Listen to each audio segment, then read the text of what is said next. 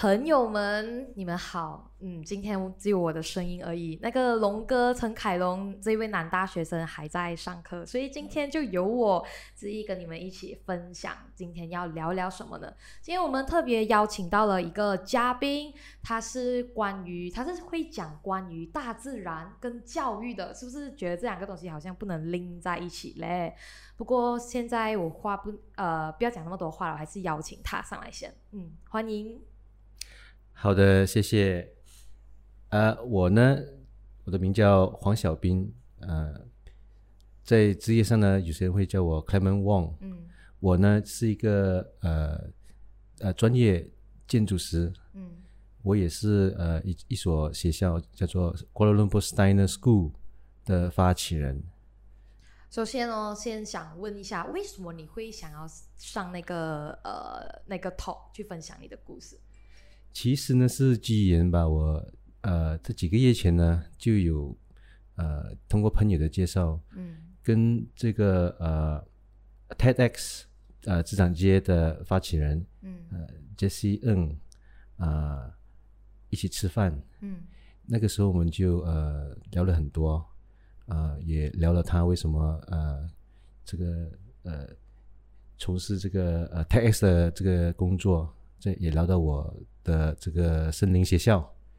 所以那个谈话很顺畅，过后呃呃，Jesse 就跟我说，他其实在构想，呃，今年的这个 TEDx 是要以一个呃叫做重启，嗯，作为主题，嗯，对，呃，然后通过我们的交谈呢，他也发现我的这个我我办的这个交易哈，也是跟同重启有有蛮有关系的，对对，所以我们就一拍即合。哦，然后你就去分享你的故事了。对对，就刚刚你有提到你是建筑师嘛？然后，然后现在你是一个森林教育的一个发起人，这两个身份带给你其实跨越度蛮大的哦。你到底是这样？你觉得这两个身份带给你不同的什么感受？对，这里有两个身份，嗯呃，但我们身为一个人。也常常有很多很多重的身份嘛，对不对？对对啊，我们是呃谁谁的孩子啊，我们是谁谁谁的父母亲啊，啊，我们是朋友的，呃，是朋友啊，都有很多多重身份的。其实呃呃，我是一个建筑师，但是建筑师办教育也不是一个偶然，呃。教育呢，其实是无所不在的。我们在做什么事情的时候，都要去学习嘛，对不对？嗯。呃，我我我在呃我在学习我的这个专业知识的时候，呃，我是在墨尔本大学呃学习这个建筑学的。呃，那个时候我呃去墨尔本的时候，墨尔本大学的时候，我真的很享受。呃，在大学的生活和大学的学习的那个环境，呃，毕业了过后呢，我回来，我回来马来西亚，呃，工作，呃，在那那段时间里面呢，其实呢，身为建筑师呢，跟其他的专业人士也是差不多一样的，就是呃，跟医生啊，跟跟律师啊，都要经过一段的呃实习的这个过程。对了，啊。就那个时候，我回来的时候，我就呃找了一个我我喜欢的呃建筑师呃前辈，呃就跟他学习了，学习了好多年过后，就自己去考试了，然后就考到了这个专业的这个这个牌，这个 license 啊，就自己职业了。过后呢，我现在有自己的呃事务所，也很多年轻的 architect 建筑师来到我的公司啊，跟我一起工作。那同一个时候，我也在教育他们或者教导他们成为一个专业的呃建筑师。嗯，同时呢，呃，我也常常会在大学里面啊讲课啊，甚至在一些专业的这个呃 institution，呃呃给一些专业的这个呃呃知识的分享，这些都是教育啊，对吧？对对对，它是一直持续的。嗯，对。所以这样你是有什么契机是让你接触到大自然？因为其实我有看那个 TEDx 的那个影片哦，你是更多的是靠向小孩子嘛，小孩子的教育跟大自然的，然后你也是有一直在强调呃大自然会给小孩子不一样的童年。像为什么是什么样的契机让你接触到这个东西？其实我我从小呢是在乡下长大的，嗯，原来，所以小的时候我就呃，其实呢，大自然呢陪伴我长大。我小的时候，呃，我家后面的这条小河，嗯，啊，河边有一个小河滩，然后旁边有大树，啊。还有很多其他的跟自然有有有联系的东西啊，所以我除了小学的时候在上课以外，回家做了功课之后，大部分时间呢，我都会跟我都会在大自然的，我都会在河里游泳啊、捉鱼啊、爬树啊，跟其他小孩子一起呃打闹玩打闹啊，对不对？就度过一每一天的时光呢，是很很很开心的、很漂亮、很美的一件事情。嗯啊，所以呃。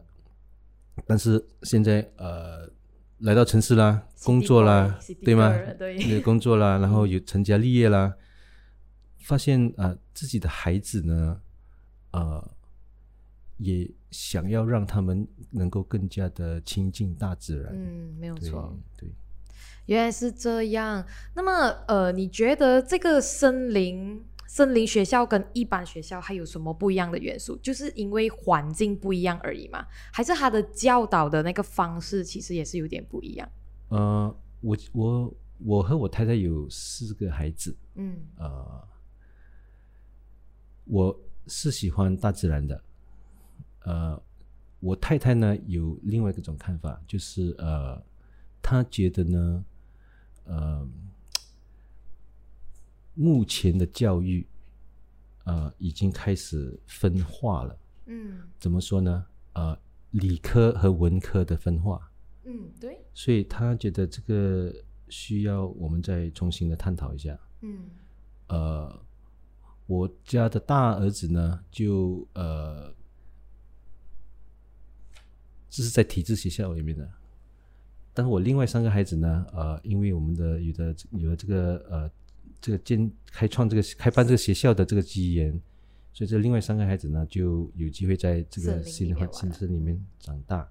那我太讲回我太太，这个理科和文科的这个分隔呢，就呃让他觉得我们必须再找一个新的或者比较不同的教育方式。呃，我们不是说体制教育不好啊，嗯嗯，我我说的是体制教育以外有没有其他的选择？嗯，的确，所以我们做的就是这个有没有其他的选择，一个 alternative。嗯，了解。所以你们是因为大儿子文跟理的分化，所以导致你们觉得，哦，我们可能要需要一些新的东西再进去嘛？那么，其实就只有这个是让你们介意的点吗？还是还有其他的？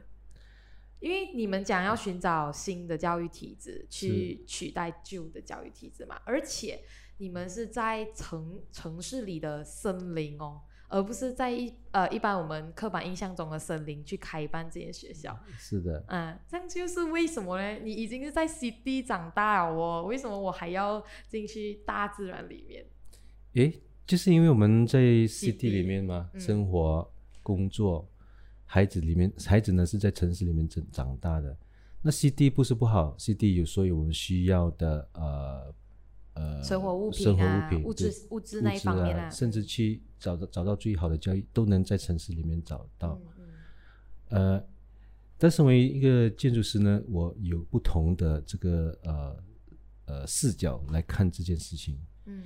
呃呃，这个建筑师呢，其实是对呃这个。空间和都市规划的这个阅读呢，有不同的看法的。对对对，吉隆坡其实是一个很特别的城市。嗯，吉隆坡呃的开的的开呃怎么说呢？开垦呢也有这个英国人的这个都市规划的介入，而变成今天的吉隆坡。它的特色在哪里呢？啊，我们承续了英国殖民地的。呃，他们叫做 Garden City Planning，啊，中文来讲呢，就是花园规划的都市世界。这个都市规划的设计呢，就造就了我们现在我们吉隆坡城市哦，比起其他的城市，如果你以东南亚来来比较的话，比如曼谷啊，或者耶加达、啊，或者呃其他的大城市，我们其实是很幸运的，我们有很多很多的树林、小树林或者绿这个绿带啊 （green buffer），这些都是我们的资源呢、嗯呃，我就看到这一点，我觉得我我们可以利用这个资源，啊、让孩子更加的亲近大自然。而我选择了啊、一个一个学校，在这个这些这这些这些呃很多的这些小树林或者绿带的环境里面，找一个地方成立一所学校。这所学校是跟这个大环境有很深的连接的。嗯这是利用我们现有的资源把它做出来的。嗯，这样的确是很不一样啊。这样你在申请办校的这个过程啊，有遇到什么困难吗？比如说，因为毕竟它还是一个跟我们马来西亚相不太一样的体制嘛，这样政府有没有为难你呀、还是中间有什么遇到什么困难这里有样？个故事哦，嗯我们呃，我在办校的初期哈、哦，嗯我们有做这个 Open Day 嘛，我就邀请呃呃很多家长来呃分跟他们分享我们这个办校的理念。嗯我记得那个时候我们是邀请了一百五十个家长，嗯，结果来了三百个。哦，然后在这三百个的嘉宾当中呢，其实教育局里面有有派他的官员来的，原来原来，所以他知道我们的存在。嗯。我也跟分官员有有有有一些交流，嗯。但是目前来讲呢，我们只能够以呃体属于体制外的一个教育制度，嗯。然后我们只能够以呃呃我们叫做 homeschooling 的方式来、来来说的对对对。原来是这嗯样。这样你们的 level 其实是在小学。目前呢，呃，我们有小学和幼儿园，嗯还有幼幼班。幼幼班呢的的这个呃呃，是为了要迎合我们的学校的老师，因为有老师有孩子嘛，那孩子都很小，所以我们就办了幼幼班，让孩让学校的老师有地方把孩子送去。嗯。像，平时哦，我有我有个问题啦，就是平时好像一些 NGO 啊，就是绿色环保的 NGO，他们有没有尝试过想要进去跟你们一起做这个 project 这样？呃，都有很多的这个呃团体呃跟我们交流。嗯嗯嗯，但目前来讲呢，呃，因为过去两年我们呃经历了这个 MCO 嘛，对对，对不对？呃，我的办校的这个历史不是很长，嗯。啊、我们是在二零幺九年的时候开办这个学校的，嗯，然后一年后就 MCO 了。是，真的真的，其实我们在开开办学校的时候，我们真的很多呃呃外国的这个团体啊，嗯。甚至外国的跟我们同样有同同样研流的学校，我们这我们的学校是 Kuala Lumpur Steiner 嘛，Kuala Lumpur Steiner 其实是呃跟其他的华德福教育是有联系的。对对对，啊、在我们开办的时候，就很多国外的华德福校学校对我们特别有兴趣，啊要来我们学校参观呐、真的蛮有趣的，对，还有很多的这个 NGO 啊，也也对我们所做所办的事情很有兴趣。嗯但很不幸的，过去两年我们就不能了。MCO 没有办法，啊，那今年就开始又开始很忙了。嗯嗯嗯，不过因为现在其实因为我才二十岁嘛，然后在我的印象中哦，现时代的大多数父母啊，他们会把孩子养在温室里面，尤其是一踏到什么泥土啊、肮脏啊，他们就会哎很肮脏哎，什么很危险的，怎么你要去大自然这样子？其实这些父母他们对孩子的保护，你为什么会觉得还是会你因为你选在 KL 区嘛，就是 CD 区嘛，像为什么你会选在这样子的情况底下去办呢？还是你觉得还是有那么一群啊人他还是愿意去接触大自然？其实，其实我能说的就是，呃，我我给呃家长们呢嗯另一种选择吧。嗯我们我们不能说呃什么教育比较好，什么教育比较不好，因为大家都有它的特色。对，体制教育有体制教育的特色，嗯对吗？国际学校有国际学校的特色。呃，我们开办森林学校呢，也是为了某一些呃目的而去开办的。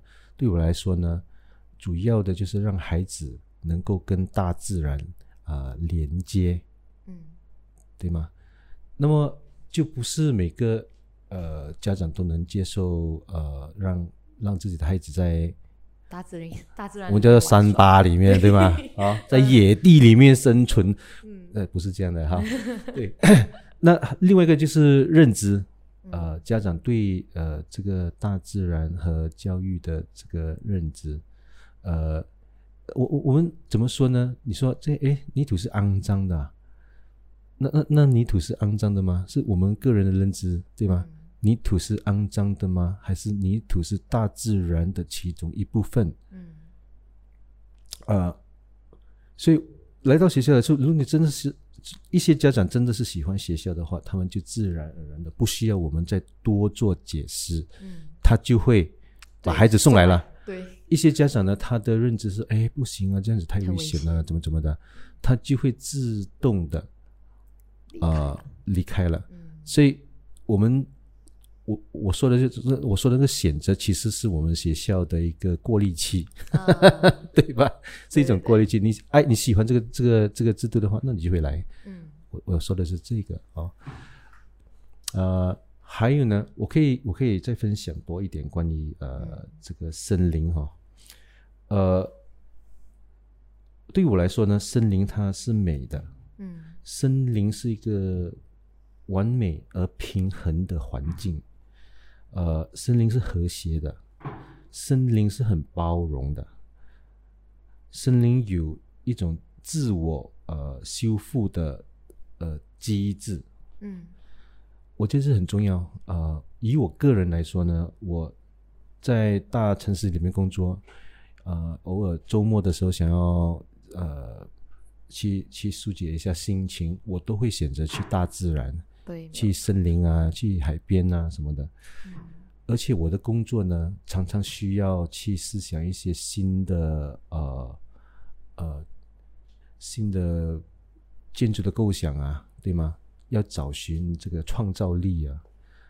而大自然呢，其实是一个呃很好的地方，让我找到感灵感。对了，找到灵感。呃，我们的生活很压抑啊，大自然也是一个很很很疗愈的一个地方。嗯，所以，如果他大自然能对大人、成年人有这么好的帮助的话，我相信他对小孩也是会有很大的帮助的。嗯嗯嗯，嗯对啊，这样你可以举例像大自然为孩子或者是为我们提供的一个素材嘛？呃，我们就就从我们学校来举例吧。嗯嗯呃，在这个在我们学校里面呢，我一个后后山呐、嗯那后山是小小孩子的后花园，这后花园里面呢有很多的这个呃这个森林的这个小途径啊，嗯有小溪，有大石头，有大树。森林里面呢有很多呃资源，其实我们学校的小森林里面有这些呃有很多的那个呃呃 rot rotan 啊，那个藤藤啊，对吗？对对对藤。嗯有很多这个呃野野棕榈那个 palm palm trees，呃，有时呢老师会把这些呃树啊，这个他们来做阿达屋子的那些树来把它砸成一个呃呃呃什么扫把，哦，孩子就在在里面学习手工啊，对不对？对对对，就拿那个手工做好的时候是一个扫把，扫把就可以拿去课室里面扫地，扫地，对吗？把整理整理课室。所以你们是比较 more on 拿大自然的素材，然后成为一个实践的素材这样啦。呃，都有，都有。我再举多一个例子，呃，其实我们的学校呢，当然还是有教主科嗯嗯。的教育的，孩子是有学 A、B、C 的，孩子有学数学的，孩子有学，所以我们呃，这个现代社会里面，呃、就会会学习的嘛。要学的啦。对。嗯。但是老师会利用学这个森林里面的这个资源来作为他的素材嘛，就是像像你刚才所说的，我最最最近呢，我我我我有到呃其中一个课室里面去呃听观课，啊，那个时候老师在正在教孩子，呃，就教这四年级的孩子，呃，动物。然后呃，老师就就举例了，就就呃，就形容这个刺猬那个建筑啊，啊，刺猬啊，他以舞蹈的方式来来来形容这个建筑是是怎么在森森林里面生活的啊，那个啊，用用跳舞的方式啊，来来让让孩子感受建筑是什么，怎么样怎么样动的，对吗？对对对，然后我我刚看到过，哎，我就跟老师说，哎，你你别忘了哦，其实我们学校后山是有建筑的哦，嗯只是我们平时是看不到的，因为建筑是夜间活动的动物、nocturnal，对吗？但是不要紧啊，就算早上孩子在森林里面行行动的时候，他们可以去寻找这个建筑的呃足迹，对吗？对对对，还可以去找这个建筑的巢。嗯其实好小孩子很兴奋的啊，我要去啊，我要去啊！他们一听到我我我说了这个事情啊，马上就要从课室里面跳出去。但是当然，老师会制止他们，在适当的时候让孩孩子亲身的去体验，在森林里面找寻这个这个刺猬的这个足迹，嗯去想象他的生活是怎么样的。嗯我觉得都很重要。嗯，对呀、的确啊，要不然就会像很多 City Boy 跟 City 哥这样，我们可能连马来貘长什么样都不知道。嗯，对呀、现在现在真的是很多时候我们更倾向是选择去动物园或者是一些地方去看这些所谓的动物，所以不知道听众朋友们你们有没有兴趣到他的学校去参观的？反正我是很有兴趣啦。不知道你对于我们这种年轻人有没有一种班是让我们去体验的？这个要再再思考一下。再。思考一下，可能是在周末的时间，因为呃呃，讲到我的老师哈，呃，我们的老师呢是有绝对的呃，他们在教这在办这个教育工作的时候，呃，我我赋予我的老师有绝对的自主权，嗯。呃，老师有绝对的独立的呃去行使他的教育工作的这个呃功能，所以我都不不不不会太多干预老师的工作。也就是说，呃，真的是要要让让这个让这个教育公开给呃呃大家看大家的时候，还是我还是是需要跟我的老师去讨论一下这个问题。嗯对对。但其实我们真的是蛮期待。那时候我们呃，因为我没有收到那个 TechDex 给我们的那个分享者嘛，然后其实我当下第一眼看到的是这个，然后我就跟我的呃同事讲，哦，我要访他。然后过后呢，呃，过后我去查资料才发现，哦，原来资料蛮少的。原来他们的创校是在刚刚他都有提过是二零一九年嘛，那么我们就期待一下他，让我们这些年轻人去感受一下大自然。当然，如果你有兴趣的话，也可以呃去十月二十二号的 Tech 呃十月二十二号的这一个 show 里面去听他分享更多关于大自然怎样去教导孩子喽。嗯，谢谢你们，然后也谢谢一下受访者，受访者很冷静诶，然后就显得我很尴尬，为什么这么说呢？很冷静。是不是接触大自然的人都蛮冷静啊？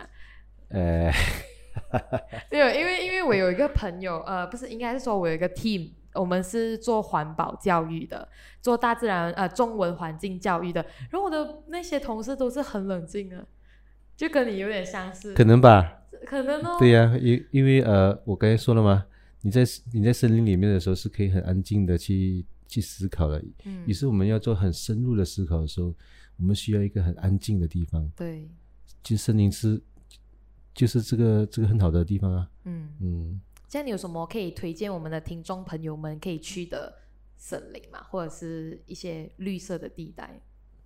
啊，呃，那我我其实我们国家是一个很很很美的国家，吗？对对没有马来西亚是一个很美的国家，我们的呃，我们有很多的呃国家公园，嗯，也有州公园，对吗？州州属的州属的公园，对，嗯。呃，我我早年呢还没结婚的时候，其实我是会每一年呢都到不同的这个呃森林公园里面去去露营啊，去去感受的，嗯。嗯，可以，我觉得是可以从这里开始。还有呢，我发现这个 MCO 让很多人有呃对自己的生活和人生观和人生的价值发生改变了，发生改变，就重新的考虑啊、自己的生活是要怎么样过的。呃，我发现很多的人现在开始喜欢露营了，嗯，对吗？没有错。我的有一个我们的室友才刚从那个露营回来，是嗯啊，露营很好的啊、嗯。我学校的家长呢，虽然是把孩子送每一天送来森林，嗯，他们也会每天送来森林。嘛，对不对？这个这个方诶式很好一笑，一一一每每一一周五天把孩子送来森林还不够，他们还要把孩子周末。啊、周末的时候跟孩子一起去找地方露营，所以我们家长团呢也会自己组织，啊，每个月呢，啊、会有一两次的露营的这个活动，嗯。很好玩。很好，真的，因为呃，我觉得这个这个森林的这个环境呢，当然家长不能进来这个森林里面跟孩子一起上课，嗯。因为刚刚才我说了嘛，这个老师的这个呃 工作很重要，他们必须把很专注的让孩子在虽然是在森林，好像是在森林里面玩耍，在户外活动，但是孩子的学习呢是非常非常集中精神的，嗯老师要耗很大的这个呃能量去把这个工作做好的。嗯所以平时是家长是没有机会在这个森林和和孩子一起分享这个森林的这个呃生活的。呃，我们学校的主题是叫什么呢？叫做呃大自然是我的老师，嗯森林是我的课室。嗯，蛮令人深思的啊。对对对，蛮令人深思，所以很多家长真的是很很很希望自己也成为小孩，然后变成学生，在我们学校上课的。很多家长跟我说，我说不要急不要急，我们去露营吧。嗯，所以我还本来刚刚还想问你的，就是对于年轻人，就是 MCO 之后哦，大家都爱上露营，甚至是去爬山，甚至是做更多跟大自然去亲近的一个行为。你对这个发展，其实你有什么看法？大自然是免费的，嗯，对吗？对，呃，当然，如果你要去比较安全的露营地，可能要给一些用费，但是我觉得不不不不是很贵的事情。嗯呃，可以啊，可以从这边开始活动啊，开始呃去感受大自然和户外的呃美。呃，我常常会说这句啊，呃，因为美而呃赞叹，因为赞叹而感动，因为感动而会由衷的去参与。嗯嗯，先去找一些漂亮的地方，漂亮的大自然，不管是海边、湖边，嗯呃，山上，都马来西亚其实是真的是很多好地方去的。你如果上网看的话，人马来西亚前十个最最最好玩的露营地啊，马来西亚前十个最好玩的树屋啊，你都会找到很多资料，对吧？对对对。就从那边开始，我觉得很好啊。呃，那么呢，其实我在这里还有一个问题，就是刚刚你有提及那些小朋友他们会在森林的后山，呃，就是这个校园的后山去寻找这些刺猬的足迹嘛？那么会不会有一种呃危险性的存在在那边啊？就是说不同的物种可能会攻击他们？当然，很多家长会担心，呃，这个森林野地这种环境会危险吗？呃，我觉得孩子或者人类啊，其实是有危险意识的，这是我们与生俱来的一个本能。那孩子其实是有呃这个有危险意识的，只要我们让孩子呢，呃有足够的呃时间去跟大自然连接，他就自然而然的会在大自然呃很很自然的呃融在一起。嗯嗯那至于这个呃蛇啊、虫啊、鼠啊、蚁的这些这些课题呢，是怎么怎么我们怎么处理呢？啊，当然，森林还是有危险的。嗯啊，尤其是一些呃森林有一些毒虫啊或者毒蛇之类的。但其实老实来说呢，呃，在马来西亚的森林里面，尤其是我们学校呢，我们都已经做过考察了。啊、在办校的初期呢，我们其实已经在呃学校里面做做了很很很很呃很大的那个很详细的评啊、这个很很详细、很安的的安全评估，包括土崩的课题，我们也会去处理。嗯啊、我是建筑师嘛，对，我有很多这个工程师的朋友，呃，都会在这个呃呃地理结构方面呢，有做了非常多的这个呃安全的措施，这是第一。第二呢，呃，我们必须呃对大自然呢有一种尊重。嗯，大自然里面的所有的动物呢，呃，都是它，它们都是，这是他们的家嘛。我们是身为人类呢，是侵犯了他们的生活环境的。嗯，啊，在这个方面呢，其实我做了很多的这个考量。啊，我们也邀请了一些啊专家，啊，尤其是这个呃蛇科的专家来我们学校做专门的考察。啊，呃，这个考察结果呢，当然，啊，学校里面是有蛇的，嗯，但绝大部分的蛇呢是没有毒的，嗯，对吗？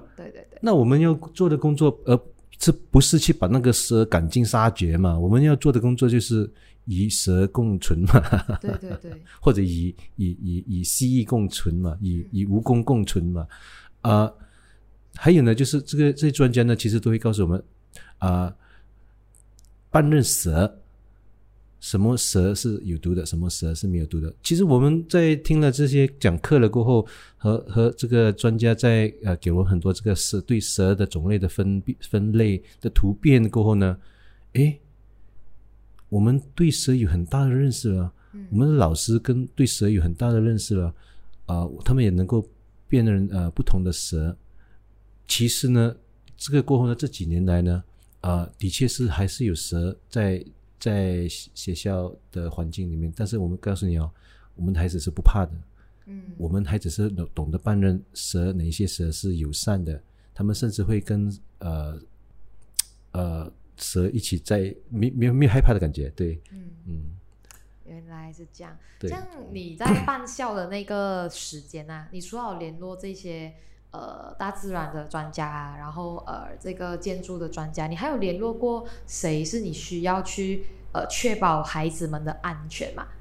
就是现在你是假设啦，OK，现在假设你是在城市，你是在城市里面的森林嘛？如果有一天它发生了一些很不必要的呃火灾也好，山灯也好，这样我们要怎样去防护？诶？